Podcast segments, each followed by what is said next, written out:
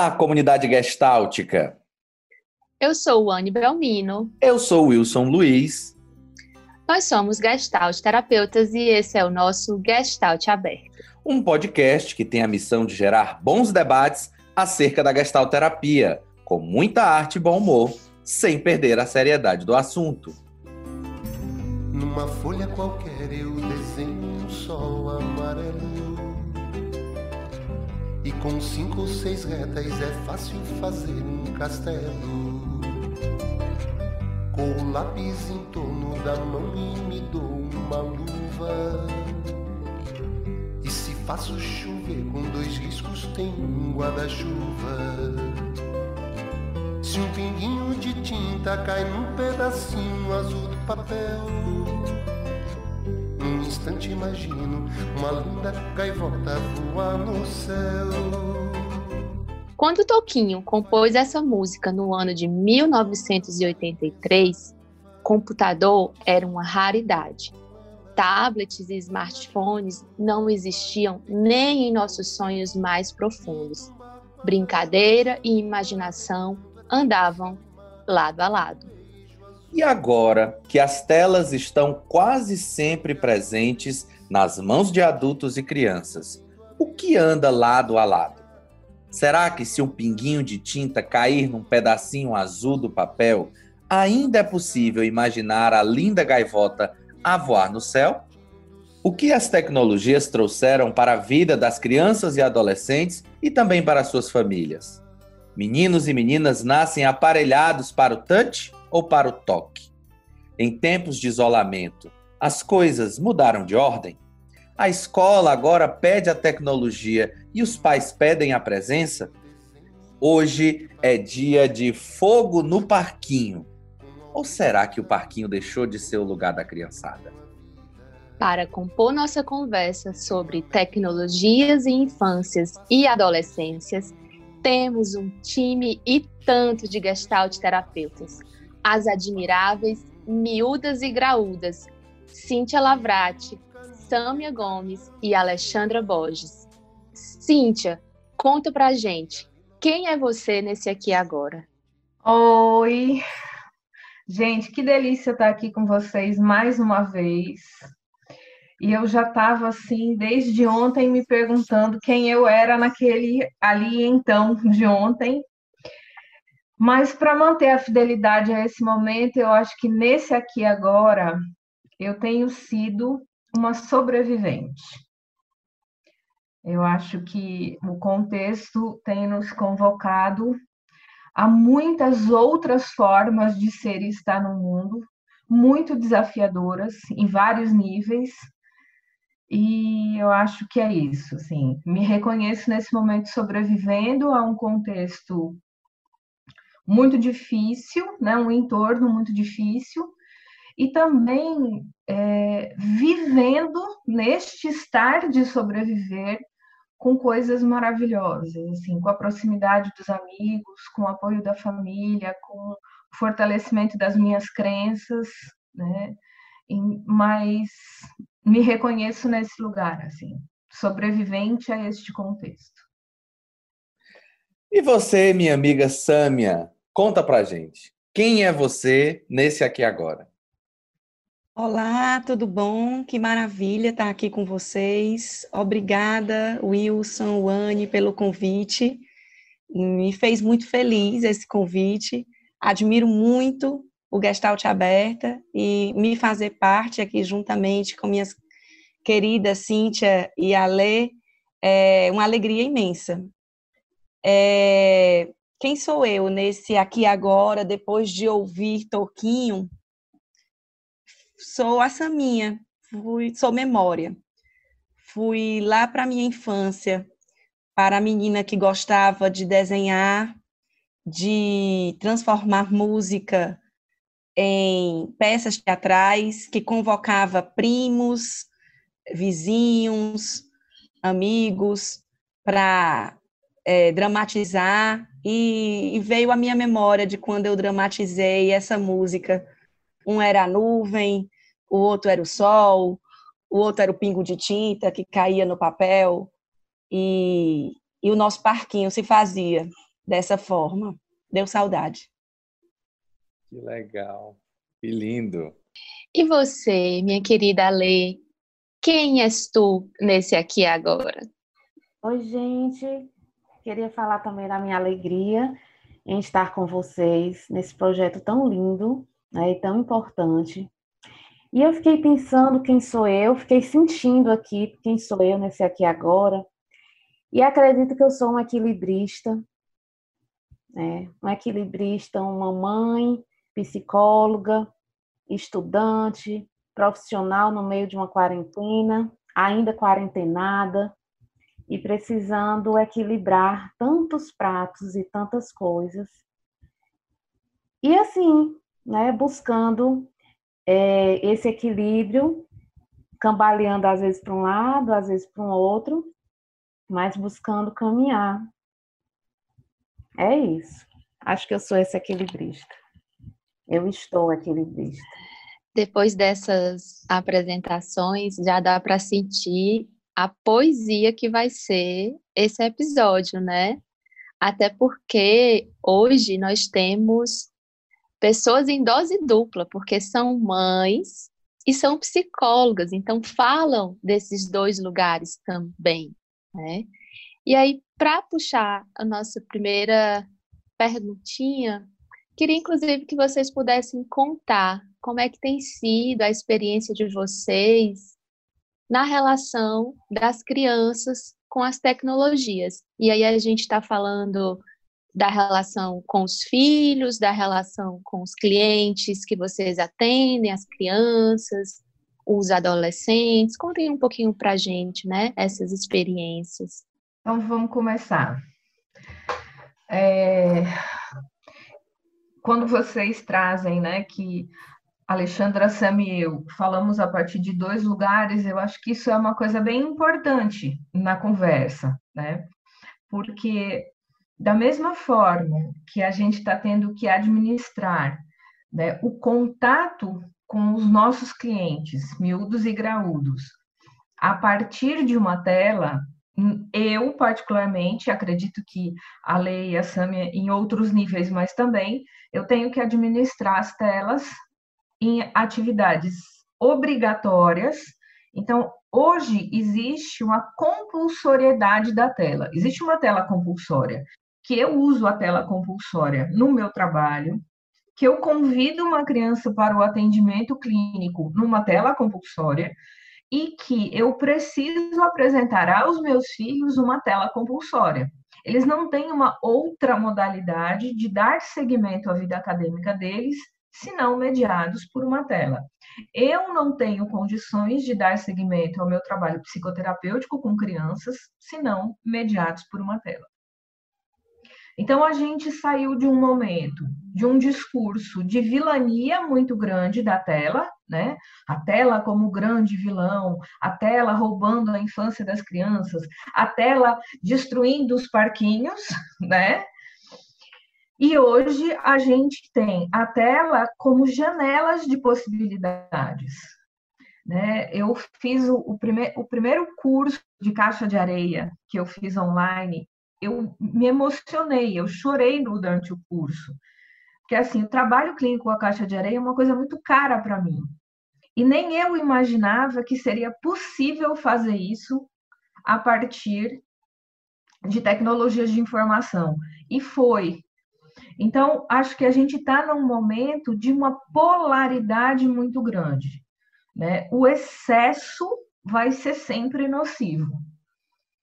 Mas hoje a tela ela tem um lugar muito significativo de conexão com pessoas, de segmento de hábitos que nós tínhamos instituídos, como por exemplo trabalhar, estudar, né? fazer contato com as pessoas.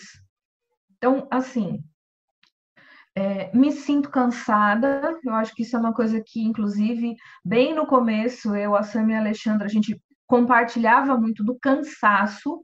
Eu me sinto muito mais cansada trabalhando, mediada por uma tela, né?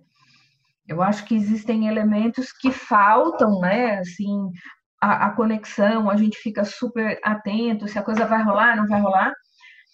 A própria ausência de elementos de linguagem corporal e tudo, ficar na mesma posição, né?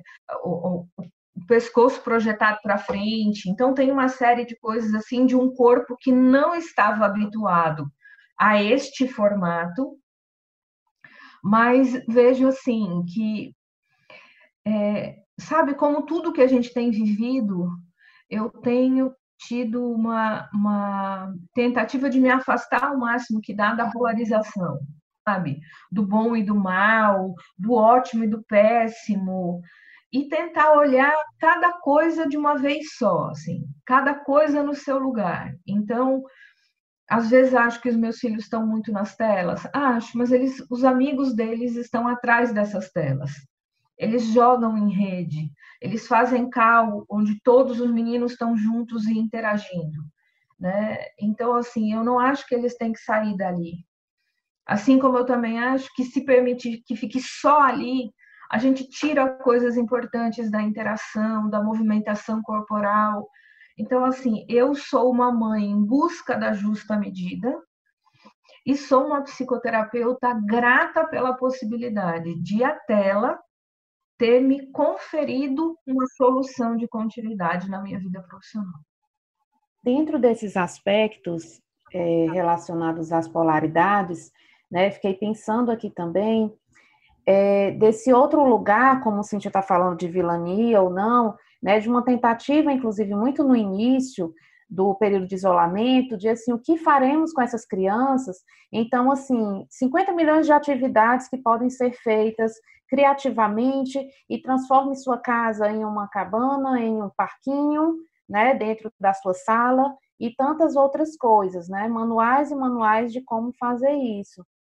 E que, por um lado, né, que bom poder compartilhar ideias, que bom poder é, trocar né, inventividades aí dessas famílias, mas o quanto isso também gera, né, é, principalmente cobranças em relação a quem não consegue fazer de sua sala de estar um parquinho, né, de quem não consegue fazer por, in, por inúmeras questões de espaço, de tempo, de disponibilidade, de várias coisas.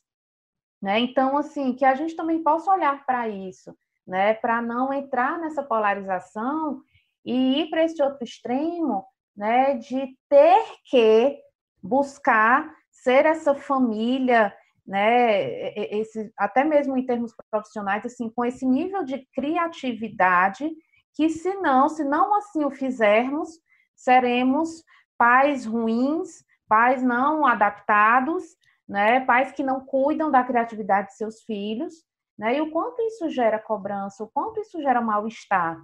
Porque a gente precisa olhar para as impossibilidades também, né? Que isso também acaba gerando nas casas, nas famílias, né? E dentro de cada um.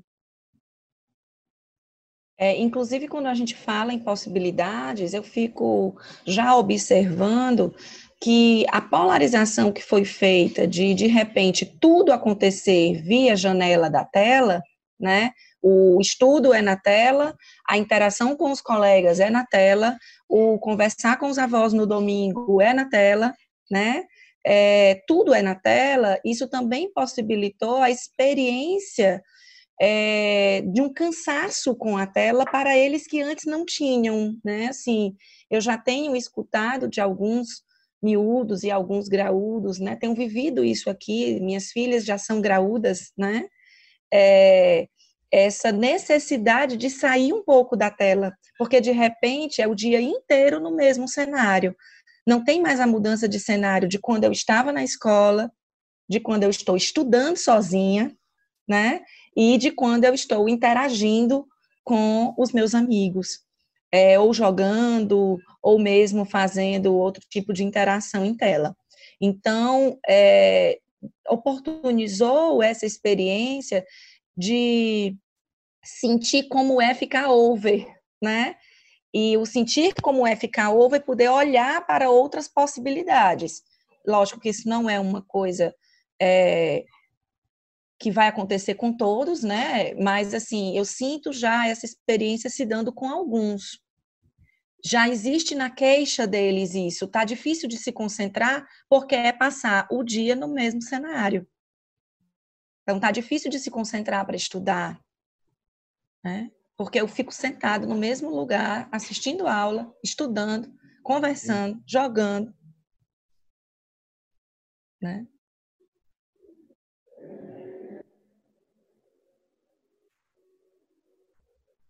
Sim. Você fala da, da escola e é uma das coisas que eu tenho pensado muito, inclusive, Samir, porque eu atendo adolescentes, né, e também escuto muitos pais, não só destes adolescentes, como pais, né, clientes meus que são pais de crianças, né, adolescentes, e há uma fala general, assim, generalizada, no sentido de que alguns eu tenho ouvido, poxa, eu acho que esse ano na escola está perdido. Eu acho que não foi válido. Hum, meu filho não consegue aprender. Eu tenho três filhos e preciso administrar três salas de aulas diferentes. Quando eu consigo, porque eu também tenho meu home office, né? E, e, todo esse movimento tem realmente me feito pensar essas coisas. Alguns pais, inclusive, optando por não continuar esse segundo semestre e colocar o filho novamente no próximo ano para refazer o ano. E eu também tenho ouvido, e eu acho que isso é onde mora a beleza de tudo isso, né? Eu conversando com alguns alunos, ex-alunos que, que são ATs, que acompanham alguns, algumas crianças e adolescentes, eles contando uma experiência contrária dizendo que a, o distanciamento é, físico possibilitou uma interação maior daquele aluno em sala de aula. Eu já ouvi alguns professores dizendo isso também. Olha, tinham alunos que eram muito ligados ali à sala, à experiência grupal, tinha uma fala muito presente e agora se sentem mais inibidos. E tem o contrário, alunos que eram mais inibidos que não se posicionavam tanto, agora conseguem mostrar e aparecer um pouco mais, né? E aí a minha, minha provocação em torno disso é, acho que é perigoso a gente colocar, né, vilões e mocinhos nessa história, porque eu acho que está todo mundo meio que aprendendo mesmo, né? Está se encontrando nisso. Mas fico querendo ouvir de vocês como é que vocês têm pensado essa dimensão da escolarização, né? Que algumas pessoas chamam de EAD, mas não é EAD porque é um sistema diferente, né? É, é, é o que a gente tem chamado de, de, de síncrono, de aula remota, né? Como é que vocês têm pensado isso? Eu fico vendo assim, sabe, Wilson, já que a gente está usando aqui a metáfora do parquinho, é, o parquinho escolar, é, ele tem uma função muito importante no aprendizado. Ele media muito o aprendizado as relações que ali no parquinho escolar acontecem, elas são bases muito importantes para as trocas cognitivas, para a construção das interações que vão mediar a aquisição do conhecimento. E tem feito muita falta. É fato. Né? Indiscutível, porque é, escola não é só conteúdo, a gente tem escutado muito isso, é um óbvio que precisa ser dito. Né? Escola não é só conteúdo.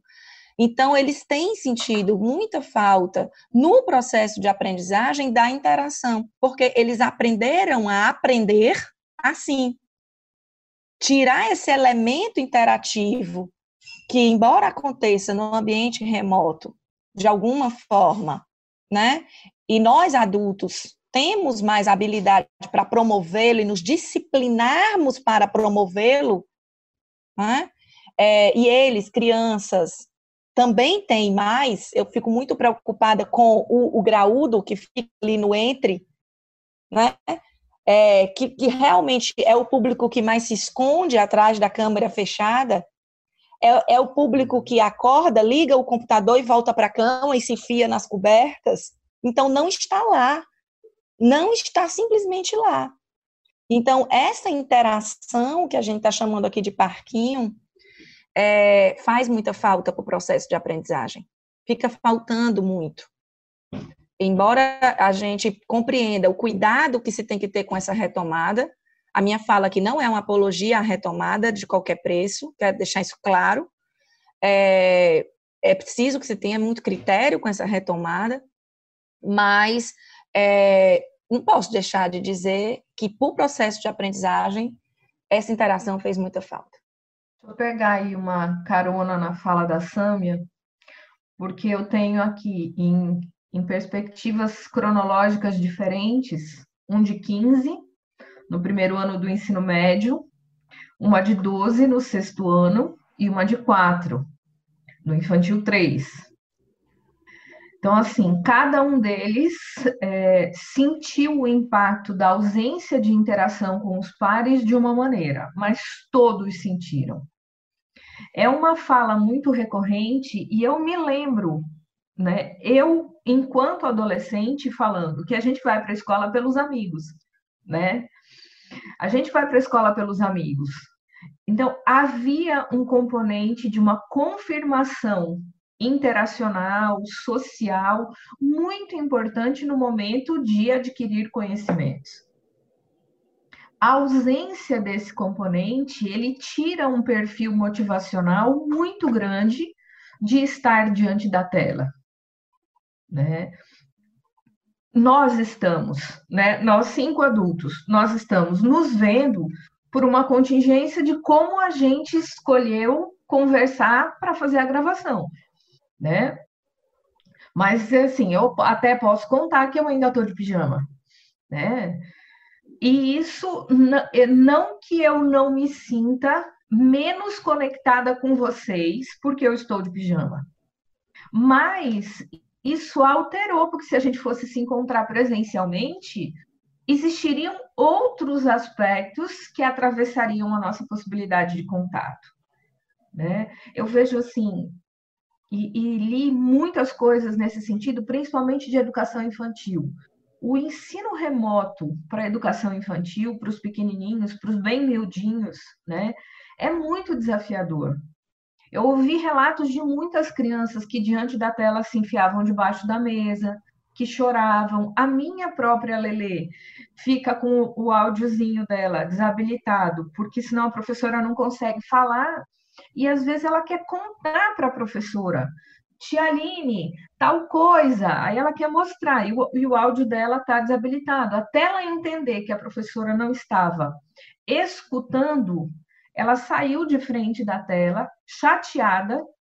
A tia Aline não fala mais comigo, só fala com o fulano. Então, assim, é um desafio muito grande. E aí é, concordo assim amplamente com essa reflexão da Sâmia. O parquinho faz muita falta, qualquer parquinho.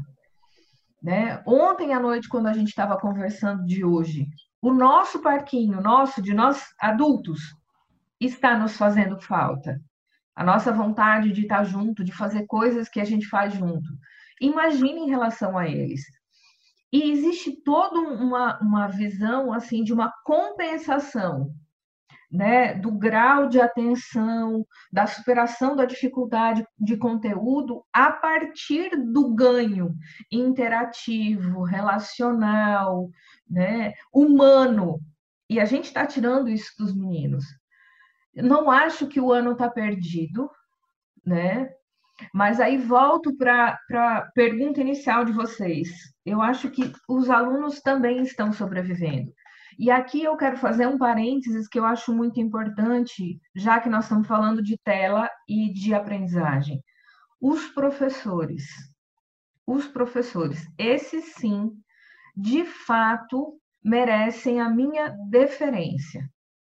Merecem mesmo, porque assim, a migração para um lugar de não competência, a cobrança, os próprios receios e medos. Então, assim, a gente tem heróis nesse contexto de pandemia, obviamente, e eu acho que os professores figuram com muito louvor essa lista. Eu vi os professores dos meus filhos se reinventando na tentativa de oferecer para eles o melhor que eles podiam. Então, assim, eu não acho que é um ano perdido. É possível que, do ponto de vista de conteúdo, a gente fique aquém, mas acho que assim minhas crianças aprenderam coisas muito importantes nesse ano de sobrevivência, muito importantes. Acho que eu, como pessoa, aprendi coisas muito importantes. Né? Passo a dar valor o dia que eu encontrar de novo fisicamente a Sam e a Alexandra, eu acho que eu vou me abraçar nelas e chorar um tantão de tempo. Porque é, e falar nisso me emociona.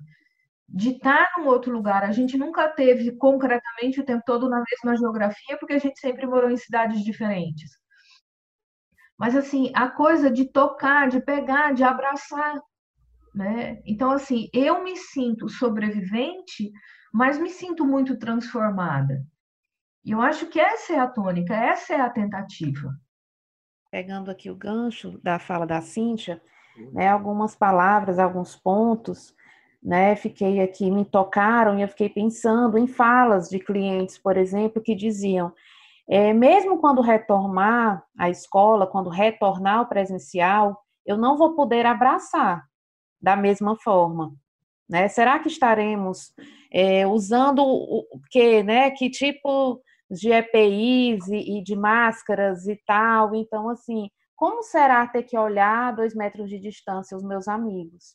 Né? Isso também não está sendo fácil pensar sobre isso e como irei viver isso.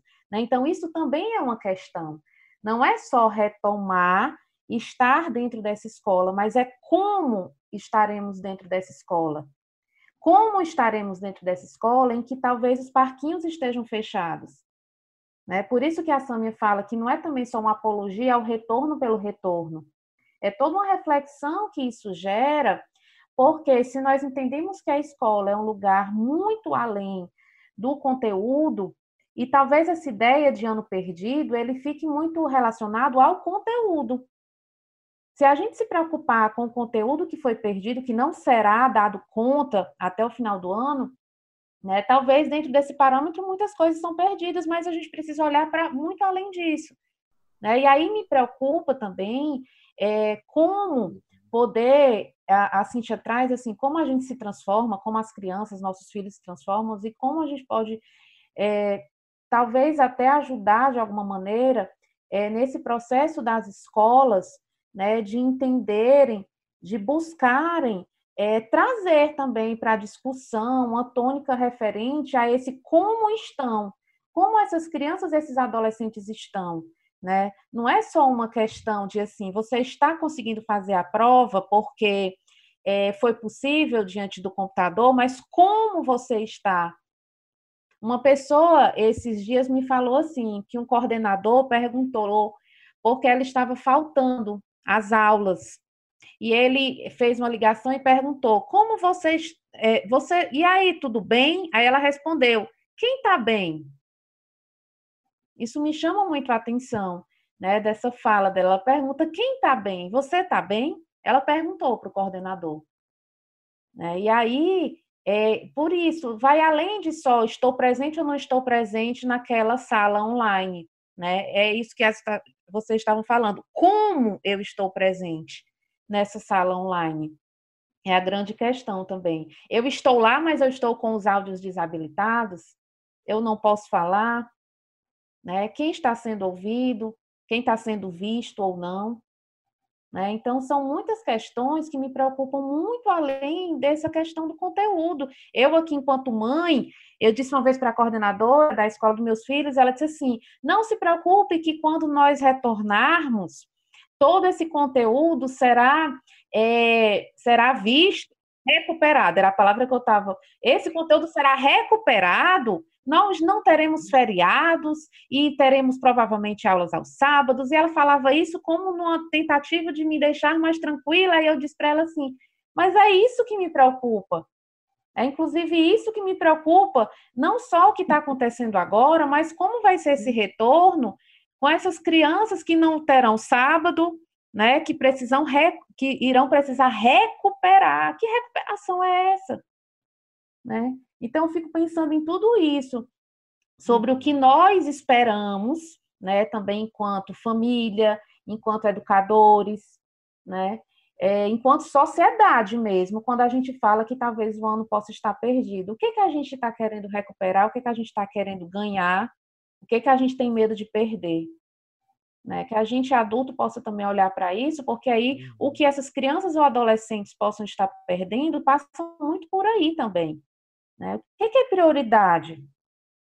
O grande desafio da escola é porque, e assim, aí eu falo enquanto escola, porque eu já estive lá neste lugar, né, durante muitos anos, é equalizar essas diversas formas de ver.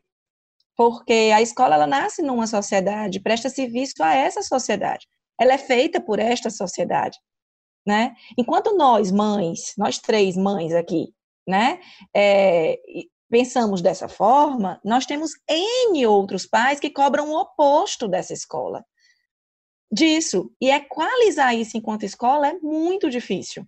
Os próprios alunos, né, quando dizem, né, sim, é, esse ano não vale mais nada, porque eles foram formados nessa escola que é que existe dentro desse contexto social, a achar que o conteúdo é o mais importante. Isso foi dito a vida inteira para eles. Aí agora a gente quer que eles entendam outra coisa. Né? Existem famílias mais sensíveis a isso, e eu acho que fica aqui o convite para que as famílias participem. Né? Assim, eu, durante esse tempo todo, eu vivi tudo isso. Eu vivi receber ligações de mães de amiga das meninas, é, preocupadas com conteúdo, elas estão no terceiro ano, elas estão às vésperas de um Enem. A realidade delas é assim, é como se não tivesse um outro ano para fazer o que tem que ser feito nesse, né? Então, é, recebi ligações de mães do é, Sâmia, já que você mora num lugar que dá para as meninas se verem pela janela, vou passar aí. E eu tenho recebido a visita de vários colegas ali embaixo na rua e elas vêm para a varanda e eles gritam frases de amor, de lá para cá e de lá para de cá para lá, tentando trazer um pouco de nutrição, né? É um privilégio de, de poderem se ver à distância. Uhum. E, e fui, ao, fui à escola, escrevi, escrevi bilhetinho para a escola, mandei, né, bilhetinho online, né, bilhetinho por e-mail. Assim, que tal vocês fazerem um, um, um comunicado que traga mais isso? Sim, passando um pouco para a escola o que eu estou sentindo do lado de cá. Esse convite à participação, porque só juntos a gente vai é, é, conseguir encontrar uma medida né, para tudo isso, porque não é fácil. Não tem sido fácil para ninguém, uhum.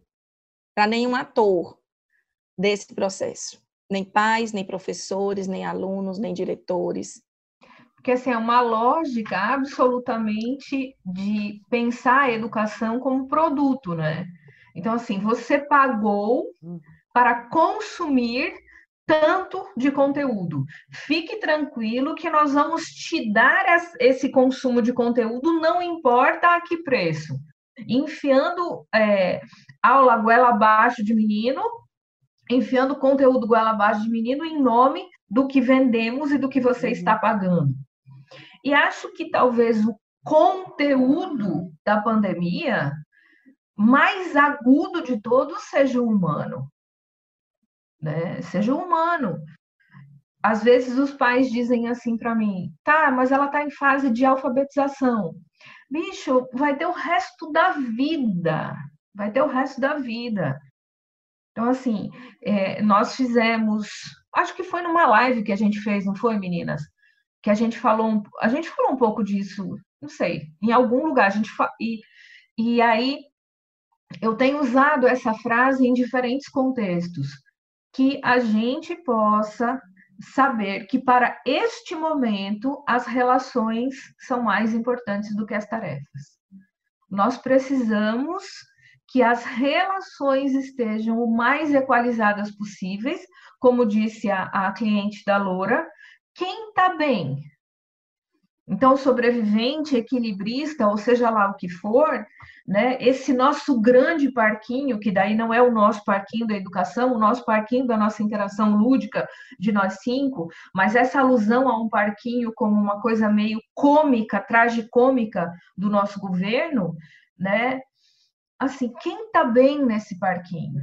E qual é a prioridade? Né? Antes de meninos letrados, nós precisamos de meninos felizes. Até porque é uma peça que se ensaia à medida em que se vive, né? É, esses atores, nós atores, não tivemos é, tempo para se preparar, para decorar falas e para experimentar esse palco pandêmico, né? Nem o roteiro, é, né? E eu mãe? acho que. Hum? Nem, nem, roteiro, nem roteiro, nem roteiro. né? Exatamente, nem roteiro, assim. Fomos todos pegues muito de surpresa, né? E estamos todos nos reinventando, assim. Eu acho que tentando estar nessa corda bamba do que de fato pode ser um ajustamento criativo e do que de fato é um apego a uma realidade anterior que não cabe aqui nesse momento, né?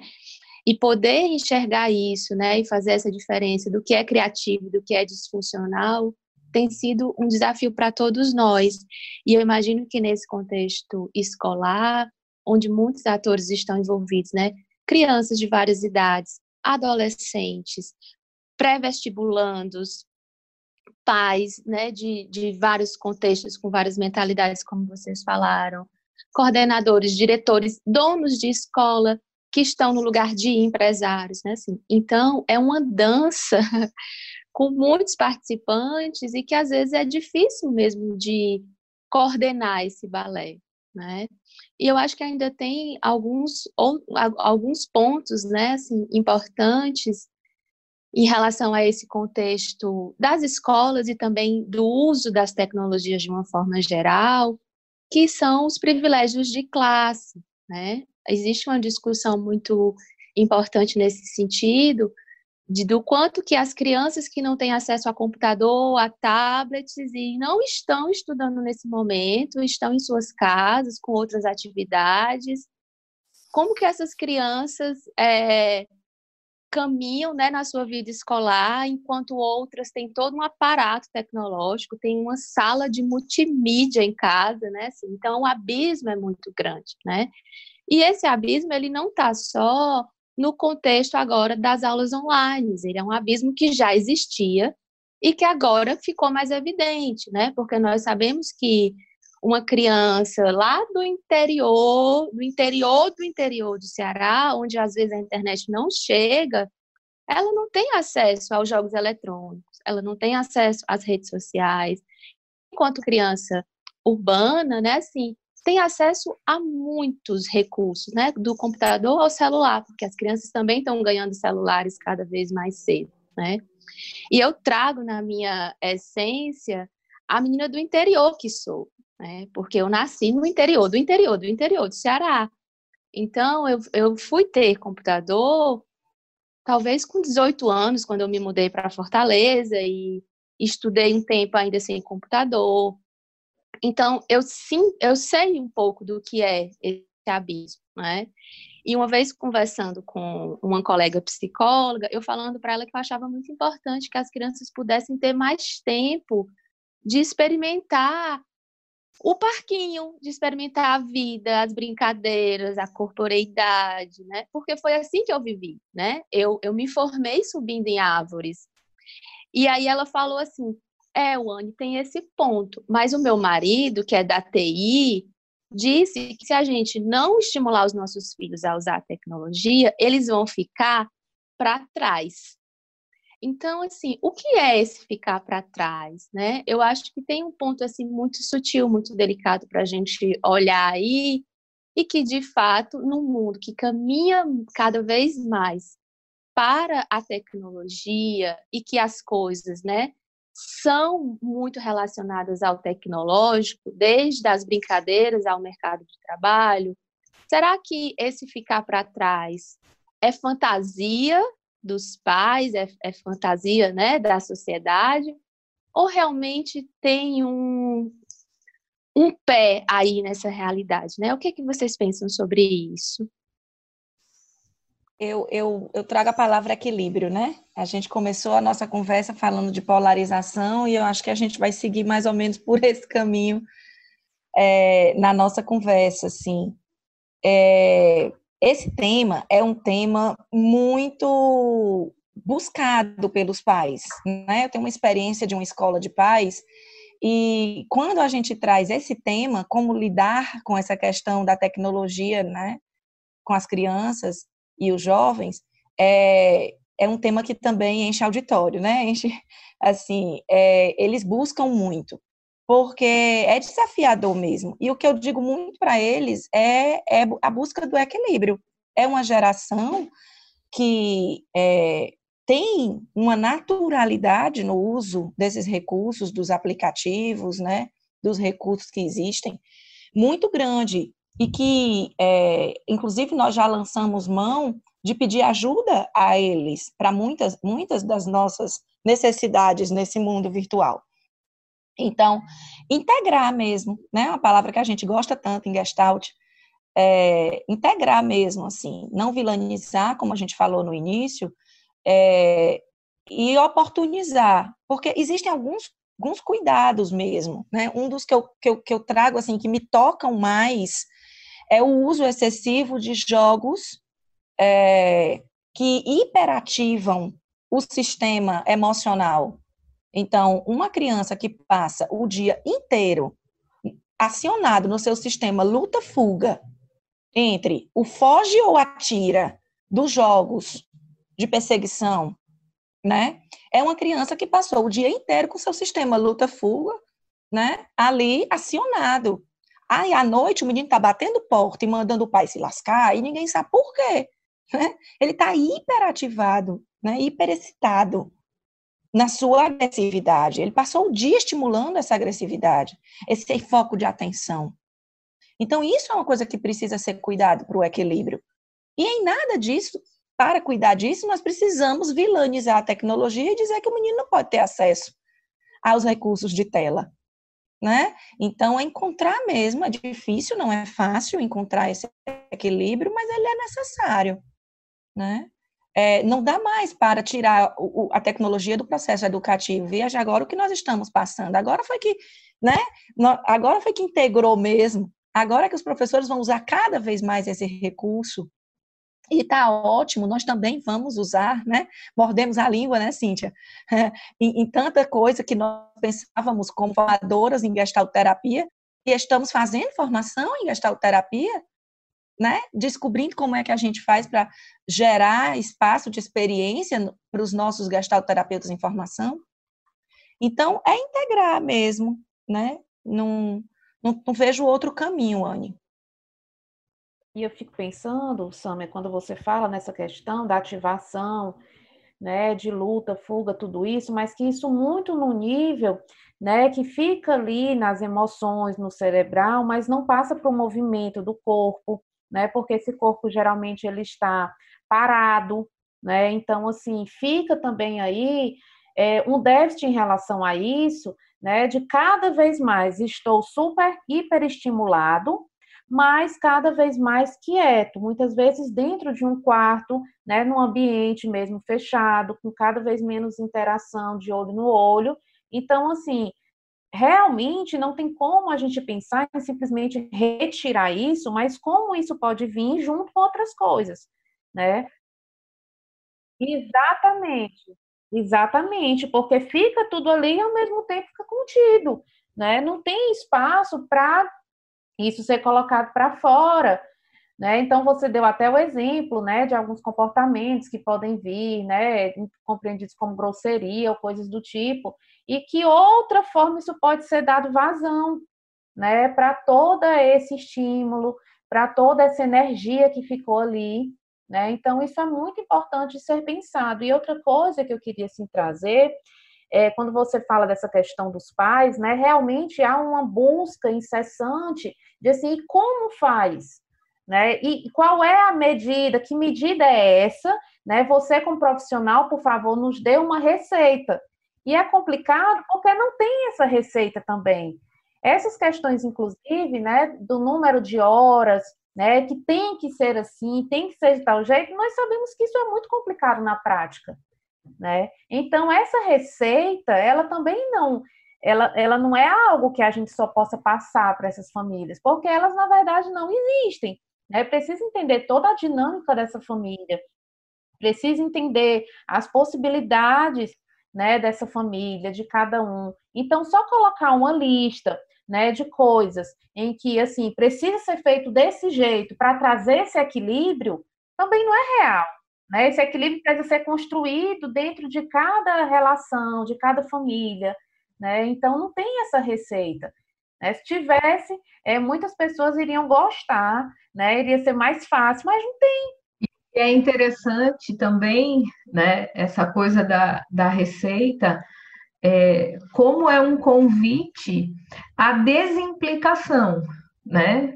Então, assim, eu pego o que você, Alexandra, que é a especialista, me disse para fazer, e aí eu não me escuto e eu também não escuto meu filho, né? Eu pego um saber de fora, né? Uma coisa externa ao, aos princípios de fundamento interacional desse sistema familiar e coloco de uma maneira meio alienígena, assim, pá, né?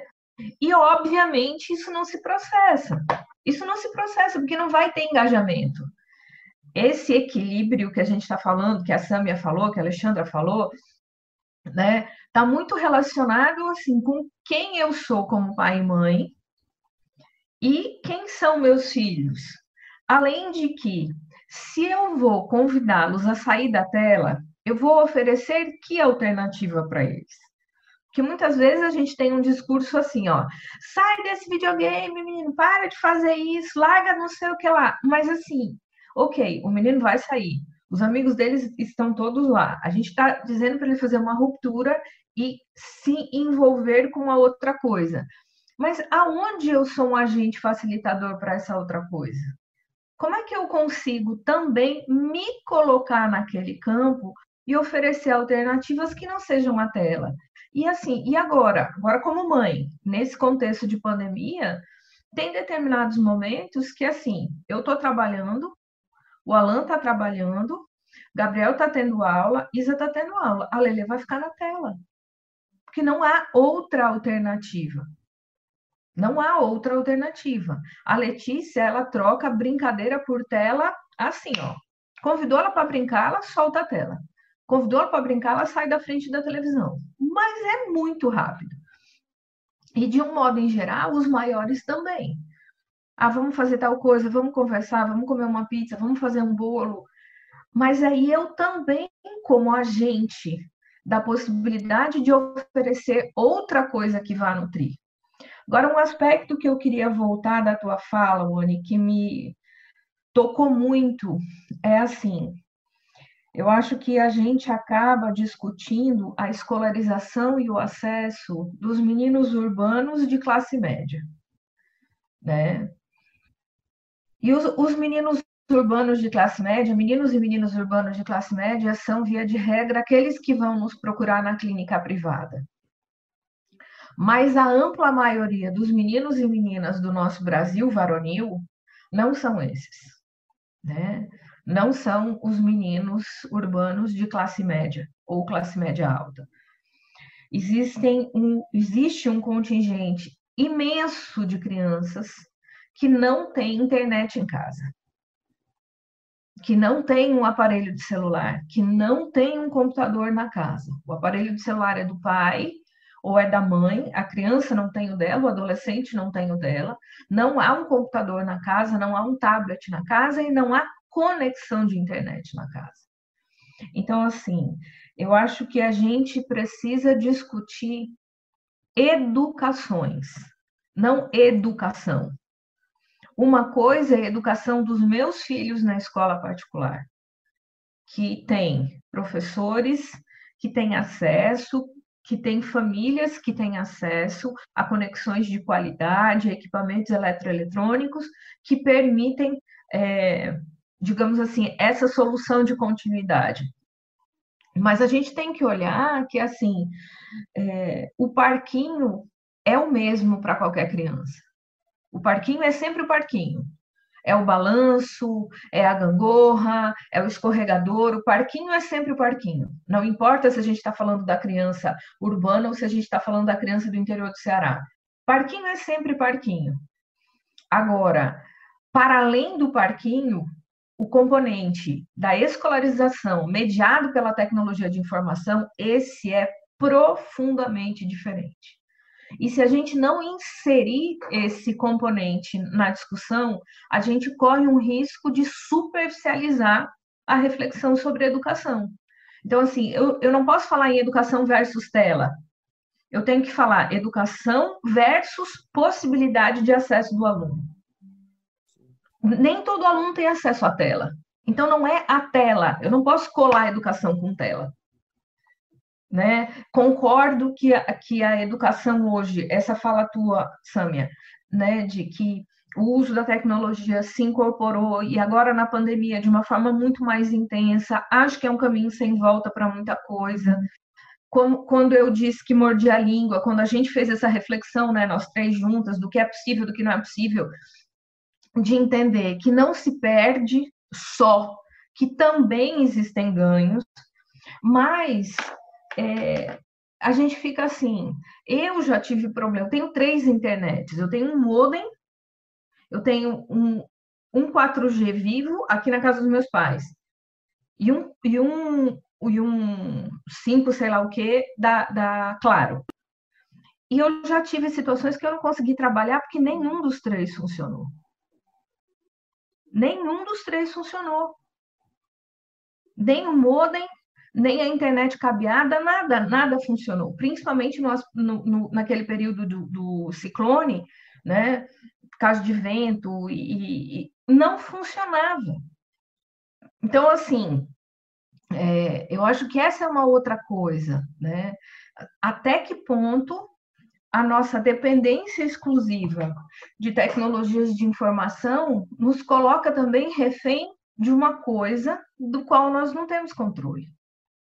É, aqui em casa, gente, é, eu vivo esse, né, descompasso total, esse distanciamento, enquanto minhas filhas estão nessa fase é, de né, terceiro ano, é, numa, numa escola particular, com todos os recursos para lidar com essa fase, né? Foram pensados, foram revistos, cada dia vem uma novidade tentando motivá-los, palestras, tudo que eles têm direito né, e que é possível oferecer. Eu tenho meu esposo que é professor do terceiro ano em rede pública. E o que ele consegue oferecer aos alunos dele por essa impossibilidade deles terem acesso é muito pouco. Não que ele não tenha disponibilidade para isso. Fez canal no YouTube, criou mil e uma alternativas, mas os alunos não têm 3G, nem 3G, nem 3G, muitas vezes quanto mais uma conexão que possa permitir o acesso e a interação. E eu vejo eles, de novo, tirando o chapéu para os professores, principalmente esses, que não têm uma rede por trás que possa dar um suporte maior. É, é, é, o esforço que eles têm feito de criar N alternativas. Meu marido tem dia que ele usa aqui de quatro a cinco plataformas diferentes para recolher as atividades que ele passa que ele transmite e que ele vai receber de volta. Para tentar que isso chegue de alguma forma.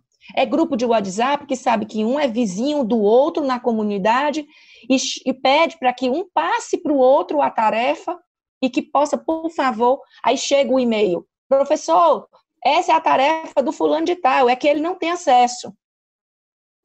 Então, isso dói, né? Dói muito é, em nós. Se nós formos pensar, se a gente for pensar que, para além dessa questão da conectividade, nós estávamos falando antes sobre as crianças e adolescentes que vão para a escola por conta dos amigos, né? Fico lembrando de quantos falam assim: é, ah, qual é a parte mais interessante da escola? É a hora do recreio.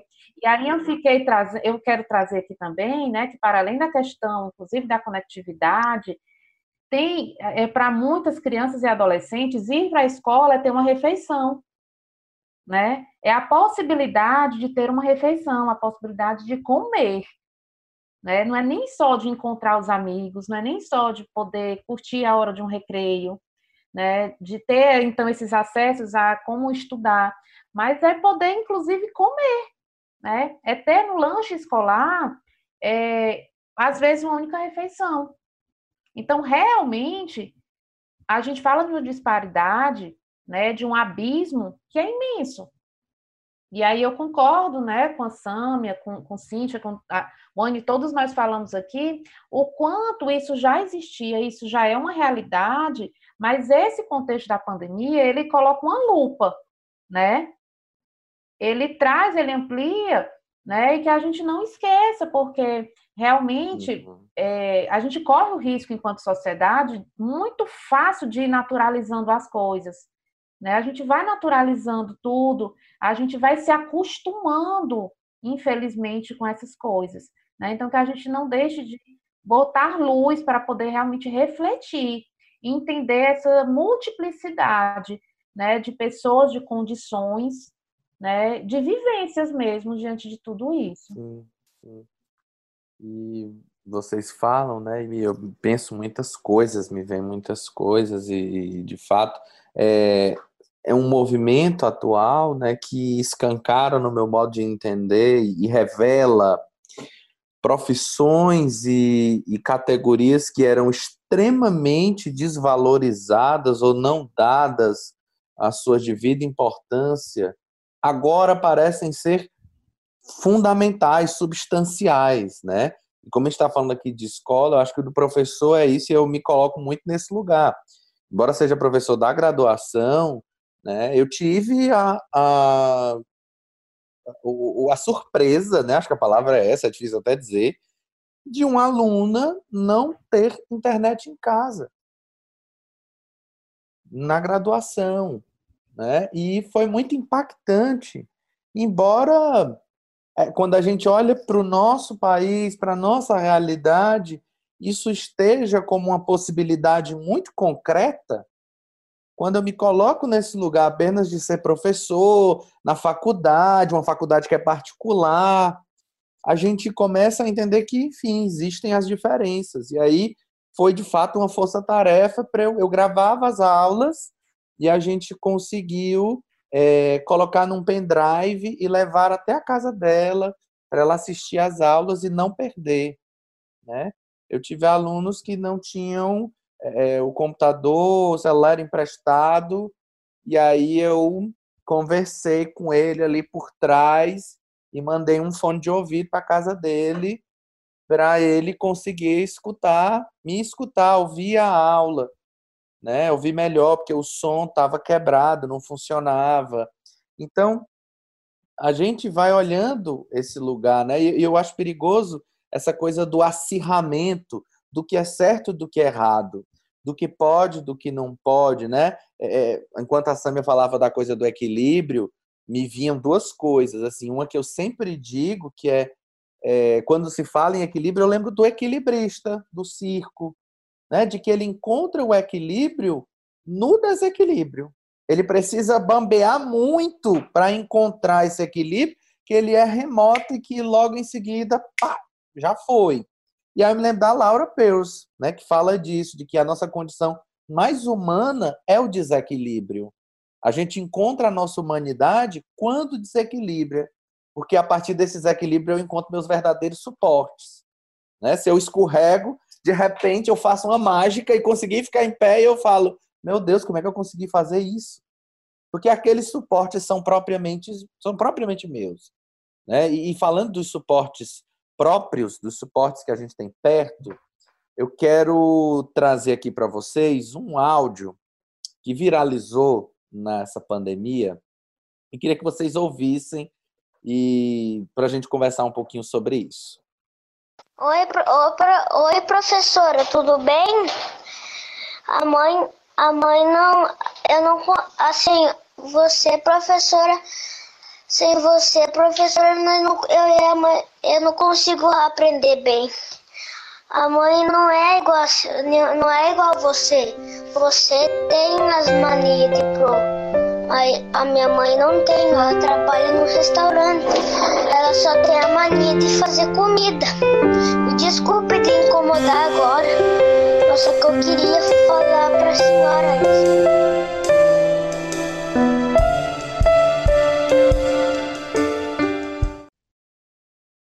eu não consigo ter maturidade para ouvir esse áudio.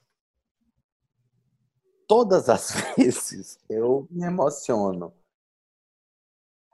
Porque toca muito assim no meu lugar de, de professor, que de fato é, tem sido de fato foi muito desafiante, foi um período muito difícil. Né? E, e, quando eu ouvi esse áudio pela primeira vez, eu fiquei muito, muito mexido. Né? E fiquei pensando na dificuldade mesmo de muitos pais e mães que se esforçam muito, né, para colocar um filho na escola e de repente você precisa ter mania de pro, né? Eu acho uma doçura esse menino quando ele diz isso, né? Assim, minha mãe, minha mãe só tem mania de, de cuidar de restaurante, né? De cozinhar. E você tem mania de pro, né? E aí eu fico pensando na importância e das dificuldades ao mesmo tempo da família nesse lugar, né? Do ensinar. Embora é, há uma certa ambiguidade entre escola e família, né? de que a família também é o lugar da educação, né? Em alguma medida, pais e mães eles também são professores, né? não, não necessariamente de conteúdos, é, e, e, quero ouvir um pouco de vocês, como é que vocês têm sentido, pensado é, essa ambiguidade dos papéis que agora é, parece estar mais próximo. Queria, queria te, te convidar a olhar comigo assim de um outro lugar, né? Eu tenho pensado que assim professores são professores e pais são pais. Pais não são professores. Pais educam, pais têm funções formativas, têm funções de cuidado, de orientação, mas não são professores. Quando a gente tira do professor a legitimidade do seu papel, parece que ele, é ele não é indispensável como ele de fato é. Professores são as pessoas que, como disse o garotinho, têm mania de prova. Esses são os professores que foram estudaram, que estão habilitados para exercer a função de transmissão de conhecimento estruturado. Porque senão fica assim, ah, todo mundo é professor, todo mundo pode ser professor, todo mundo é professor de alguma coisa. Não! Eu posso, tipo assim, é, eu, eu sou professora ou eu sou professor porque tem uma parte da minha existência que se ocupou de uma tecnologia de transmissão. Uhum. De outra forma, eu posso ser uma pessoa que é, compartilha conhecimentos, informações, orientações, mas é diferente de ser professor. Né? Eu acho que é cruel dos dois lados. Assim, a gente precisa fazer uma fala de absolvição dos pais, os pais não têm formação para acompanhar a escolarização dos filhos. É de um outro lugar. Precisa estar junto, precisa supervisionar, precisa dar apoio, mas não tem competência instituída. E a gente precisa legitimar e dar o crédito do professor. Ele tem metodologias interventivas para tornar aquela administração é, talvez mais produtiva, mais agradável, mais eficaz, porque ele estudou para isso. Então, assim, essa coisa de precarizar as profissões. A gente na psicologia sofre isso também. Ah, e todo mundo. Você estudou? Você fez terapia? Você fez supervisão? Você vai a congresso? Então, você não é psicólogo, você pode ser até um bom ouvinte, ok. Mas psicólogo é uma pessoa que tem uma capacitação específica para tal. Conversa de boteco não é terapia. Nada contra a conversa de boteco, pelo contrário. Mas cada coisa em seu lugar. Sim. Então, assim, professores são pessoas que delimitaram um lugar para esse fazer. E talvez é, a gente possa agora dar o devido valor a quem precisa receber valor. Eu sempre fico pensando assim, né? Isso é uma coisa que me chama a atenção na sociedade oriental. Eu tenho algumas críticas ao excesso da rigidez, mas uma coisa é, me atravessa com admiração.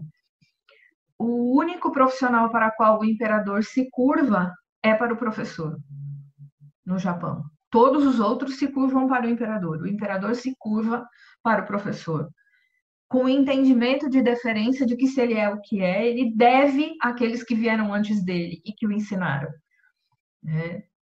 Então, a gente tem uma cultura precarizada e assim, tenho visto um monte de postagem. Ah, você está louco que a vacina chegue? Então apoie um político, apoie as pessoas que dão valor à educação, à pesquisa, à ciência, à universidade.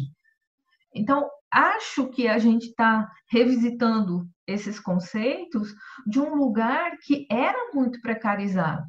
Né? O lugar do professor era muito precarizado, né? em todos os sentidos. Sim. E acho que, assim, queria ter o teu otimismo, meu amigo Wilson. Eu acho que concordo com Laura que a vida ela é feita de sucessivos desequilíbrios, mas não acho que o desequilíbrio necessariamente nos torna pessoas melhores. Não, Pode nem eu. nos tornar ou não, né? Pode nos tornar ou não.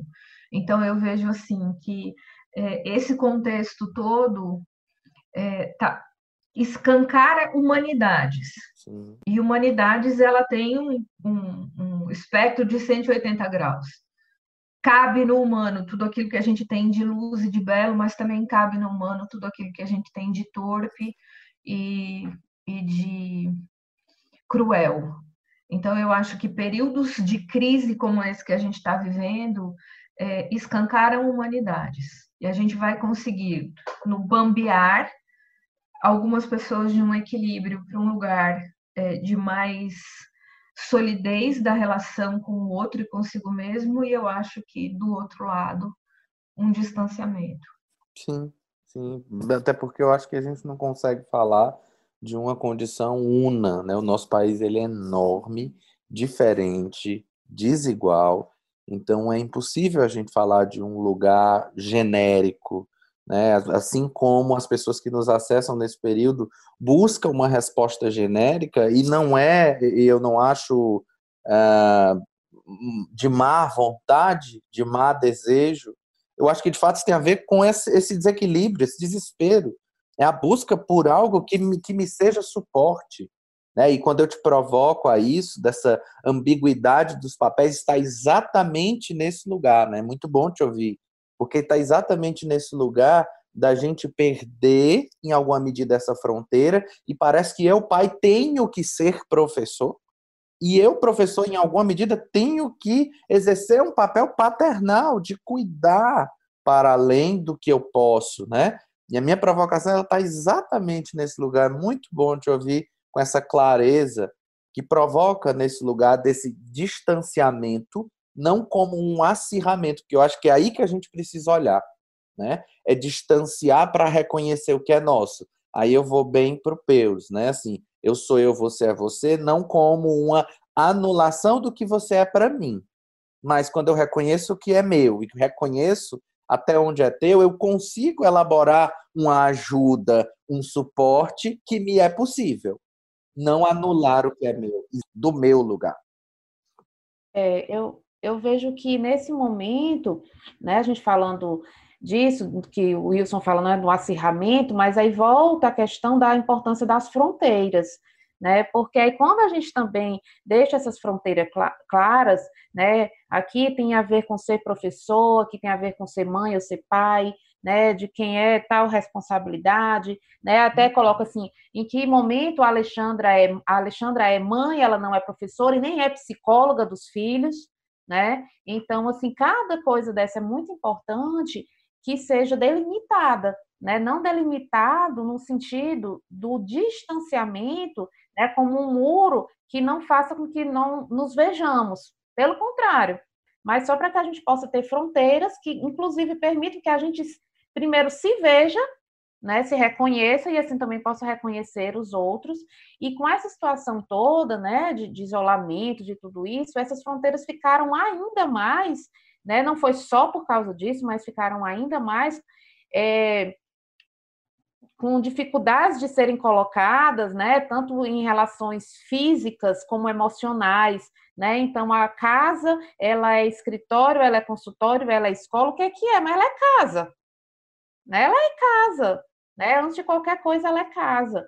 né? Como eu disse até no início, ela vira parquinho também, né? A, a, a casa, mas que a gente possa lembrar disso, assim, dessas fronteiras, e essas fronteiras elas são flexíveis, óbvio, né? É importante que elas não sejam rígidas, que elas não sejam vi vistas, né? E trabalhadas como algo rígido, mas que elas possam existir, né? Porque a não existência dessas fronteiras, desses papéis, desses lugares, né? Elas só atrapalham e aí principalmente nós estamos falando aqui principalmente de crianças e adolescentes, né? Que que nessa sua constituição precisam ter esses papéis desses adultos também vistos com essa clareza, né? Até para que eles também possam se constituir de uma maneira mais saudável, né? Que seja mais clara para eles também, né? Então, delimitar esses papéis é também falar de fronteiras, né? Então, acho importantíssimo que a gente e a gente sabe também que quando a gente fala de fronteira não é uma coisa que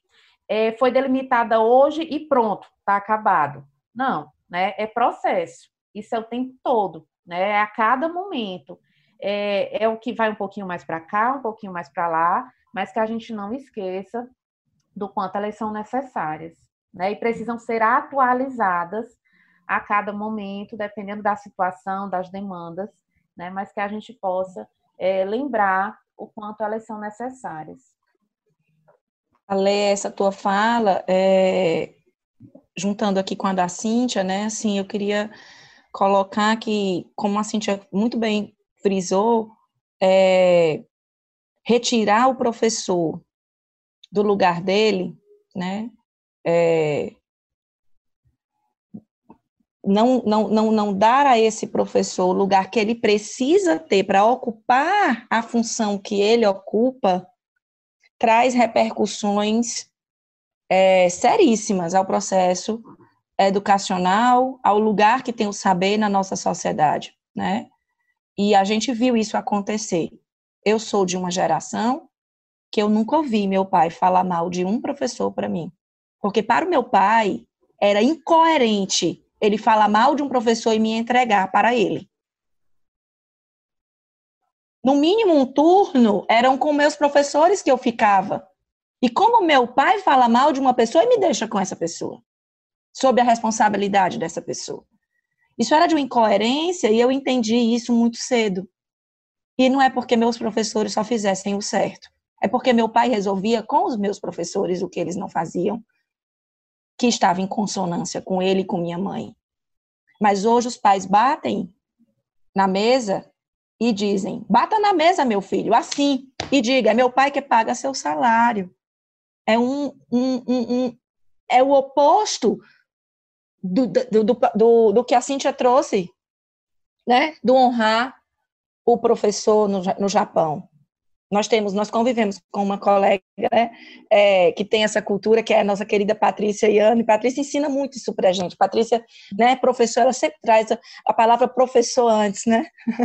É, ela, ela traz isso, assim, a gente vê isso muito forte na forma dela, né, de funcionar. Então, assim, é, eu acho isso tão sério. Agora a gente viveu algo aqui, né, em Fortaleza, com essa coisa do, do dos professores com posturas de assédio, né?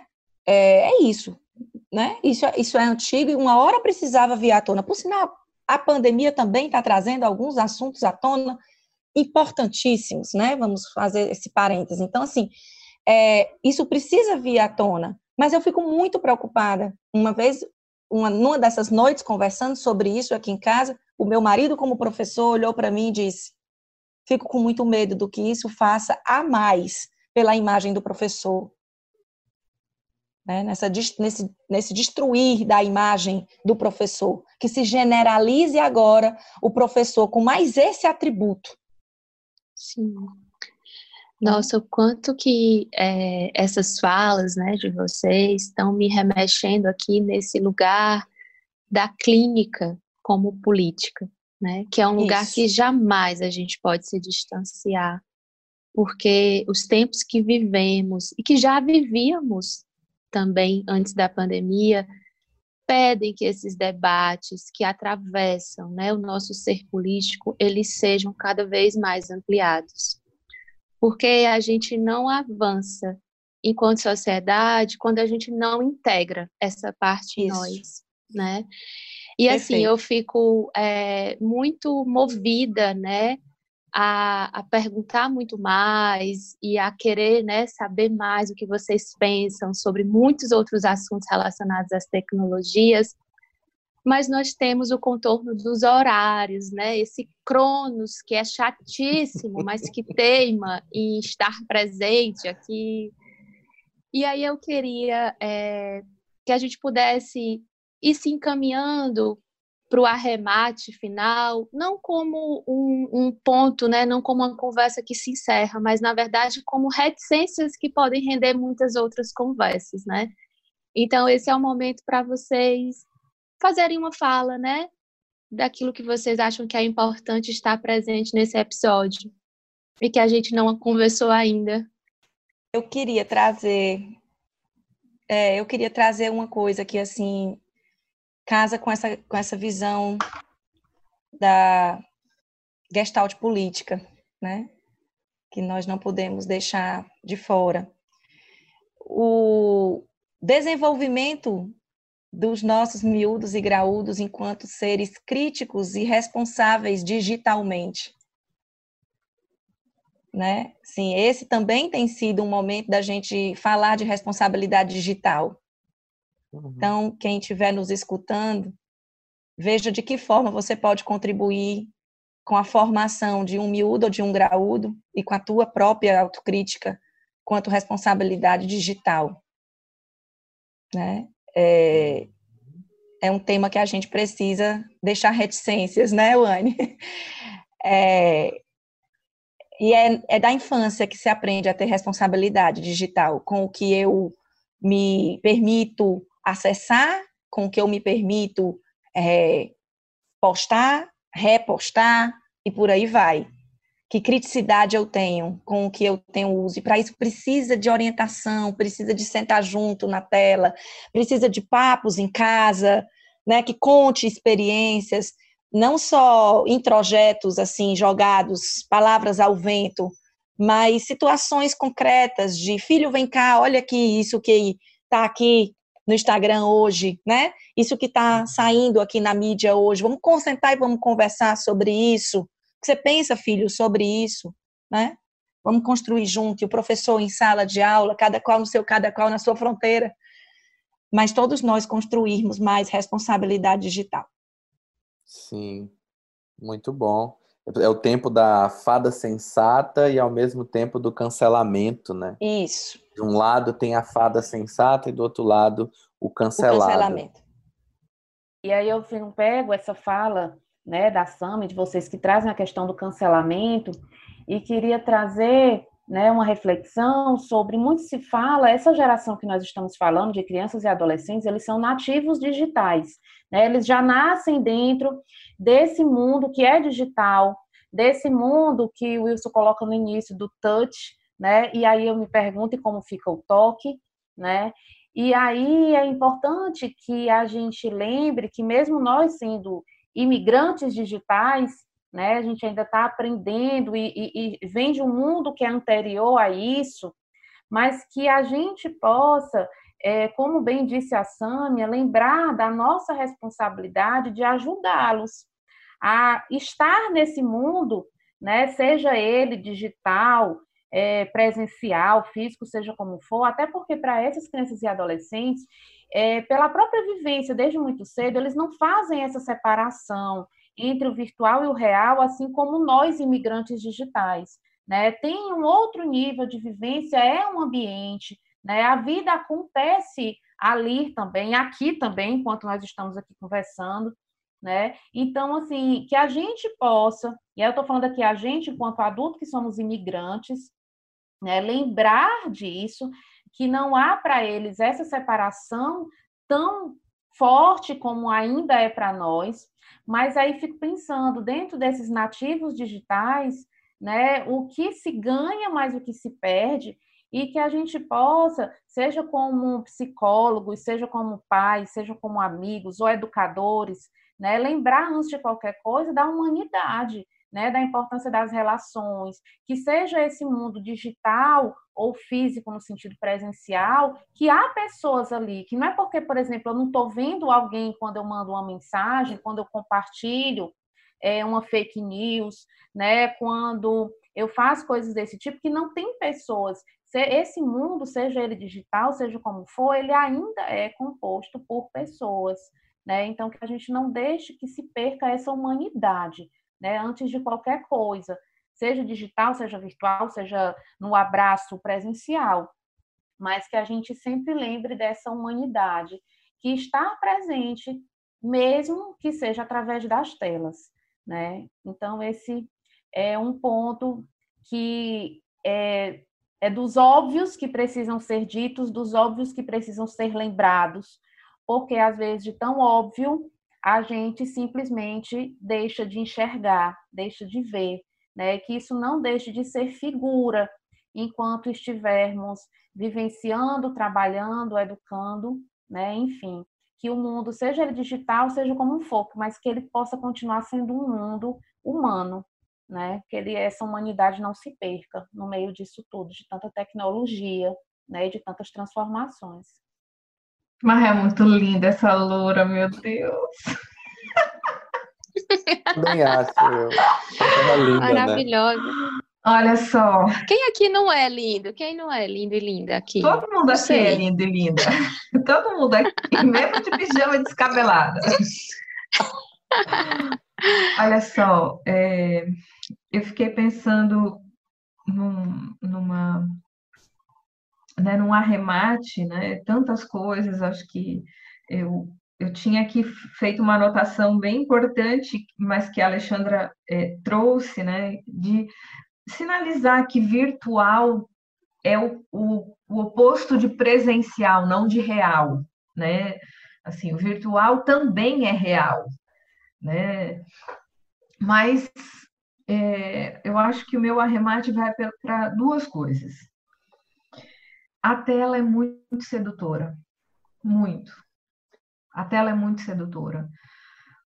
Tudo que a gente pode acionar por intermédio de redes tem um apelo de sedução muito grande. Então, todos nós estamos digitalmente distraídos. Não são só as crianças, né?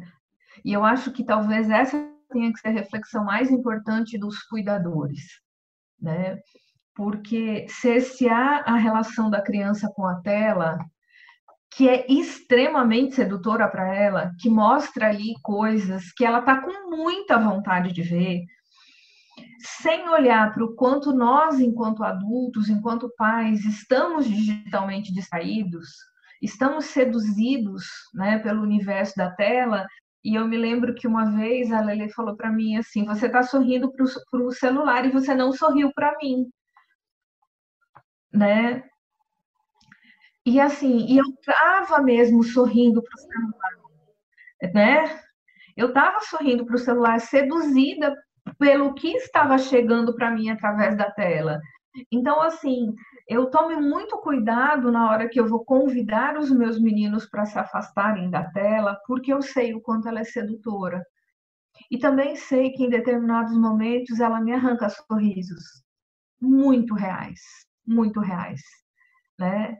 Então, eu penso que eu comecei falando né, da, da questão da, da, dos acirramentos, e eu acho que talvez esse seja o grande, o grande arremate, existe é, dano se você se seduzir por um segmento, qualquer que seja. Se você malhar demais, se você ler demais, se você ficar na tela demais, se você se isolar demais, se você falar demais. Mas assim, existem coisas absolutamente sedutoras, existem momentos assim onde eu tive um dia super puxado, onde eu lidei com demandas super difíceis e eu só quero bobajada na internet pelo menos por um momento. E se eu entendo que essa essa distração digital, ela tem um efeito em mim, às vezes até equalizador, que eu não tenho a incoerência de também reconhecer que em determinados momentos, os meus filhos, os meus clientes, as crianças, os miúdos e os graus que estão perto de mim, é, também não estarão digitalmente distraídos como uma forma de equalizar. Né? Eu não gosto de anjos nem de demônios. Então, que a gente tome sempre esse cuidado e não esqueça que há uma sedução. Tanto há uma sedução que a gente está aqui sorrindo um para o outro, a gente está aqui feliz nessa modalidade de encontro. Né? Então, existem sim. É... As redes são feitas de pessoas. Né? As pessoas não estão só nas redes, mas as redes também são feitas de pessoas. Queridas, não há palavras para expressar a nossa gratidão. Vocês são realmente assim figuras inspiradoras são de uma sabedoria né, e uma sensatez que me estimula a, a caminhar buscando aí essa dança difícil, né, entre nessa construção do caminho do meio. Né? Então, gratidão imensa por tantas colaborações que vocês trouxeram hoje. A gente, infelizmente, começa a caminhar para o fim, mas com muita vontade de mais. Né? E aí, é, para apresentar um pouquinho vocês, a gente vai ler o currículo brevemente porque eu acho que é muito importante que as pessoas conheçam mais da trajetória de vocês, né? E de, do tanto que vocês caminharam para estar aqui hoje. Aquilo que a gente falava, né? Sobre a responsabilidade digital. Né? Acho que tem também um chamado na atualidade dessa responsabilidade profissional, da gente ocupar o nosso lugar, né? do nosso tamanho. Tivemos aqui hoje Alexandra Borges dos Santos Silveira, pós-graduação em psicologia pela UFC, formação em gestalt terapia, especialização em psicopedagogia clínica institucional pela UES, especialização em neuropsicologia pela Unicristos e é especialista em psicologia escolar e educacional pelo CFP mestranda em saúde da criança e do adolescente, pesquisando as relações de comunicação familiar. É psicoterapeuta, supervisora clínica e professora de cursos e formações em psicologia. Estuda temáticas relacionadas a adolescentes, educação, casais e famílias. Sócia fundadora do Miúdos e Graúdos, Infância, Juventude e Família em Gestalt Terapia. Recebemos também ela, que já é figurinha carimbada no podcast, minha amiga Cíntia Lavrati Brandão, psicóloga, gestalt terapeuta, com formação em psicologia familiar, mestre em psicologia pela UFPA, professora, supervisora clínica e foi co-coordenadora do projeto de extensão Plantão Psicológico na Universidade da Amazônia.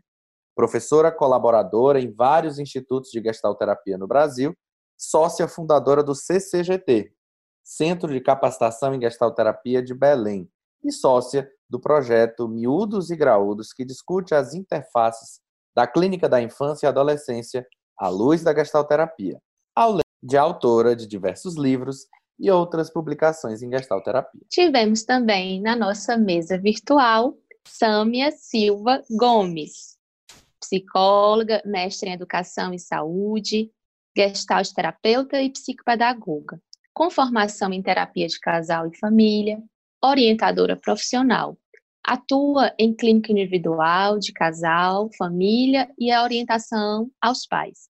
Realiza a Escola de Pais, falando de filhos. Coordenadora e docente do curso de pós-graduação em psicopedagogia da UES.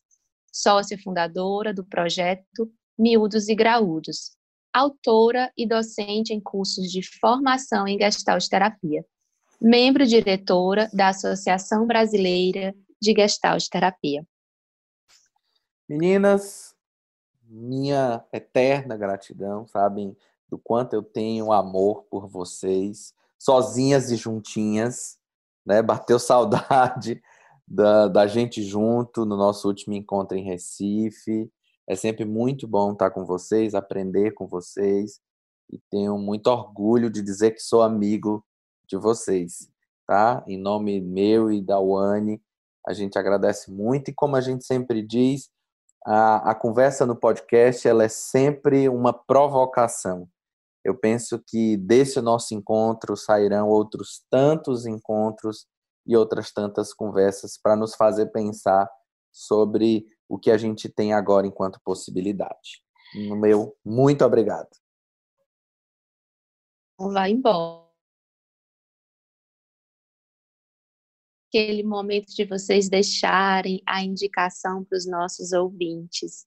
Temos o nosso É Figura.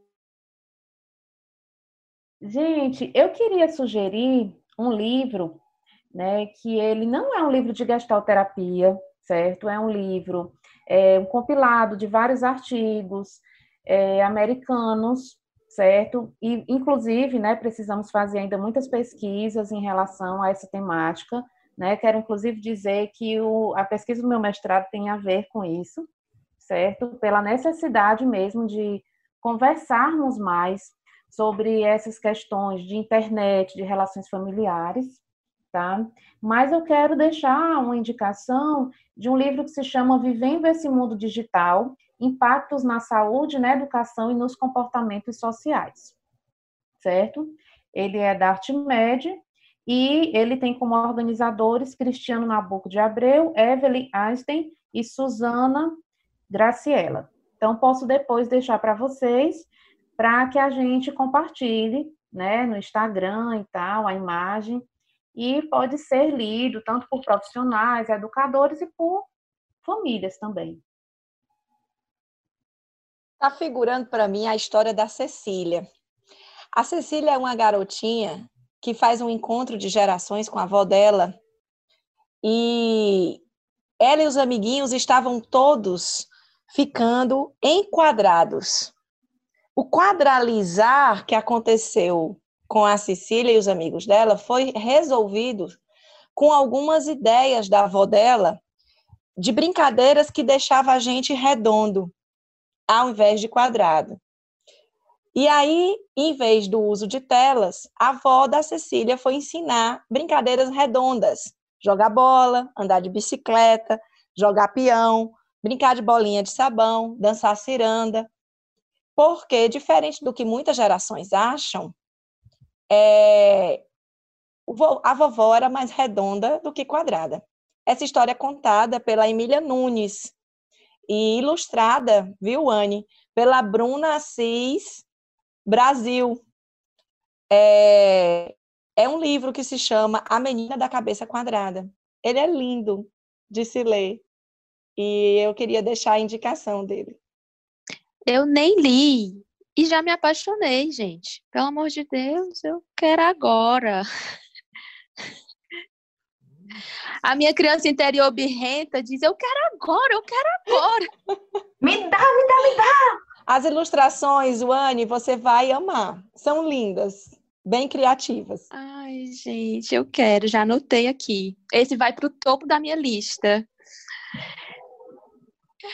E você, minha amada Cíntia, o que é que você quer deixar como contribuição para nossa figura?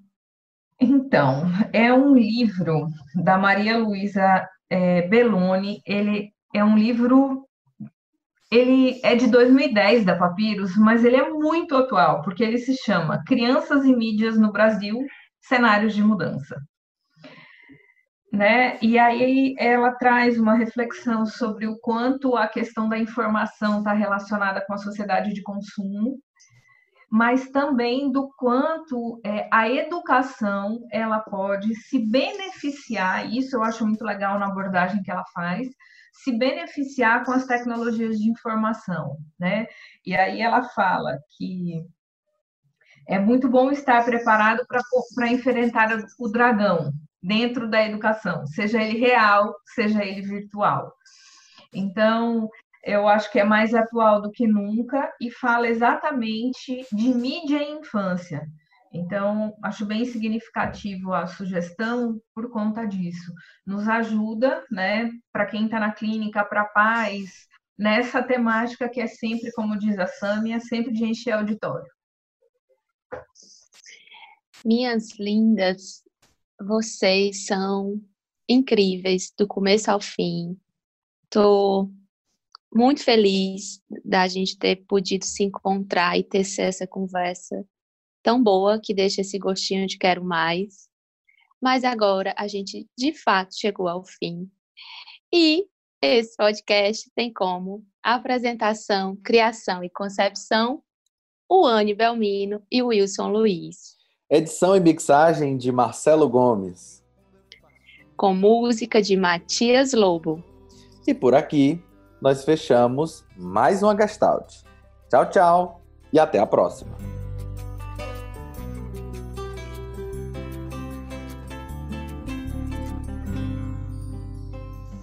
Isso vai entrar no episódio, viu? Ninguém vai tirar essa parte, não. Vai entrar. Tanana. Querida, todo final de episódio a gente tem o errinho. Quem assiste até o final, depois da música, sabe que no final de todo episódio tem um errinho. Eu já ia dizer, eu já ia dizer que eu estava aqui pensando qual, qual ia que qual que ia. Agora eu acho que eu já sei. Vou falar depois. Eu fiquei na dúvida. Alexandre, só um pouquinho para a esquerda, por favor. Para a esquerda.